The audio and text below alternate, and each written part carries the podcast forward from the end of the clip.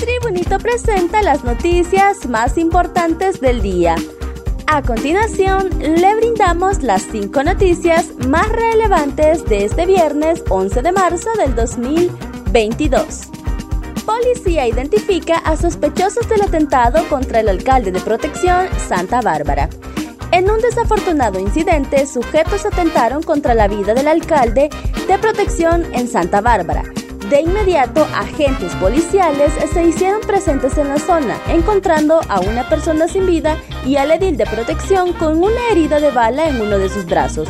Los sospechosos ya fueron identificados y los agentes policiales ya se encuentran tras la pista de los mismos para, para ponerlos a las órdenes de las autoridades judiciales. Según versiones de los lugareños, al lugar donde se estaba realizando trabajos por parte de autoridades municipales, llegaron tres vehículos con hombres armados reclamando ser dueños del predio y sería el posible móvil del hecho. Un fuerte operativo policial se desarrolla en la zona para dar con el paradero de los supuestos autores del lamentable hecho. Auto de formal procesamiento con medidas sustitutivas para la hija del exalcalde de Talanga.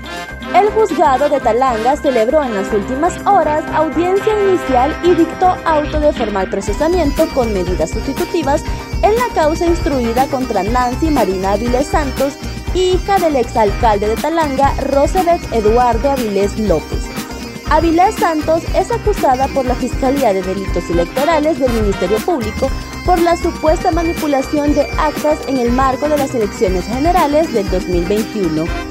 Marina Avilés es también hija de Nancy Santos, esposa del ex edil talangueño, que junto a tres miembros de su familia son acusados de lavar más de 367 millones de lempiras con dinero proveniente del narcotráfico y otras actividades ilícitas.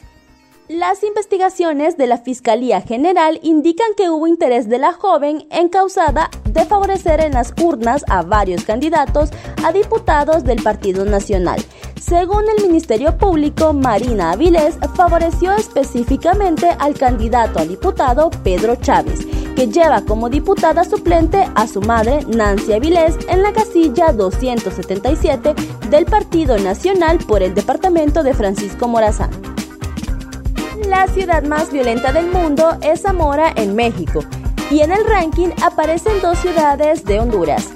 La mexicana Zamora, en el occidental estado de Michoacán, lidera con 196.63 homicidios por cada 100.000 habitantes el ranking 2021 de las 50 ciudades más violentas del mundo que fue presentado hoy en el Consejo Ciudadano para la Seguridad Pública y la Justicia Penal. Por quinto año consecutivo, una ciudad mexicana es la más violenta del mundo. En el 2021, esa ciudad mexicana más violenta del mundo fue Zamora, en el estado de Michoacán, según señaló el organismo en un boletín. La tasa 196.63 homicidios por cada 100.000 habitantes de esta ciudad es la segunda más alta registrada desde que esta clasificación se realiza solo superada por la tasa de Ciudad Juárez de 229.06 homicidios por cada 100.000 habitantes en el 2010, agregó. En el 2021, las ocho ciudades más violentas del mundo fueron todas mexicanas. Zamora, Ciudad Obregón, Zacatecas, Tijuana, Celaya, Juárez y Ensenada. México es el país con mayor número de ciudades violentas de la lista, 18 de 50, indicó el texto. En el ranking se menciona a San Pedro Sula en la posición número 32 y posteriormente en la posición número 39 el Distrito Central. Honduras cumple dos años de pandemia con bajos casos pero sin control del virus. Honduras cumplió este viernes dos años de la confirmación de los primeros dos casos de la COVID-19 con una alta tasa de vacunación y una disminución de contagios, pero sin controlar el virus, que ha golpeado la economía y el sistema educativo del sector público. Los primeros dos casos de la COVID-19 fueron reportados en Honduras el 11 de marzo del 2020 en dos mujeres hondureñas que ingresaron por Tegucigalpa y San Pedro Sula procedentes de España y Suiza. Desde la notificación de los primeros casos, de acuerdo con las cifras oficiales, hasta el 7 de marzo, se han contagiado 414.714 personas y 10.812 habitantes han muerto en el país centroamericano de 9.5 millones de habitantes. Los últimos dos años hemos aprendido a cuidarnos mejor, mantener mucho las medidas de bioseguridad, lo que ha permitido disminuir las muertes por la COVID-19, dijo este viernes AF la jefa del Departamento de Neumología del Instituto Nacional Cardiopulmonar, Suyapa Sosa no desembolsará 800 millones de lempiras para pago de transferencias municipales. El presidente de la Asociación de Municipios de Honduras, Nelson Giovanni Castellanos, se reunió ayer con el coordinador de Casa Presidencial, Manuel Zelaya Rosales, para abordar el tema sobre el desembolso de las transferencias municipales. En ese sentido, el presidente de la AMON, tras dialogar con el coordinador de la presidencia, informó que la presidenta de la República, Irixiomara Castro Sarmiento, pondrá a la disposición los primeros 800 millones de lempiras que serán gestionados a partir del 15 de marzo de este año.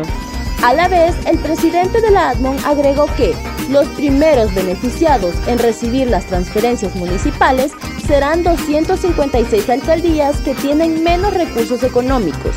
Castellanos fue acompañado por miembros de la junta directiva de esta institución gremial para conocer respecto a la problemática de las transferencias que le corresponden a las municipalidades al igual, el edil de la Concepción del Sur, Santa Bárbara, manifestó que las municipalidades deben de liquidar sus recursos y para ello la ADMON les dará asistencia técnica.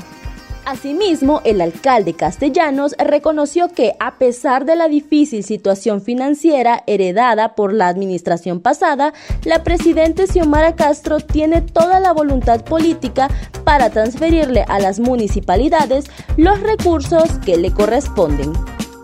Conoce los detalles ingresando a nuestra página web www.latribuna.hn y síguenos en redes sociales.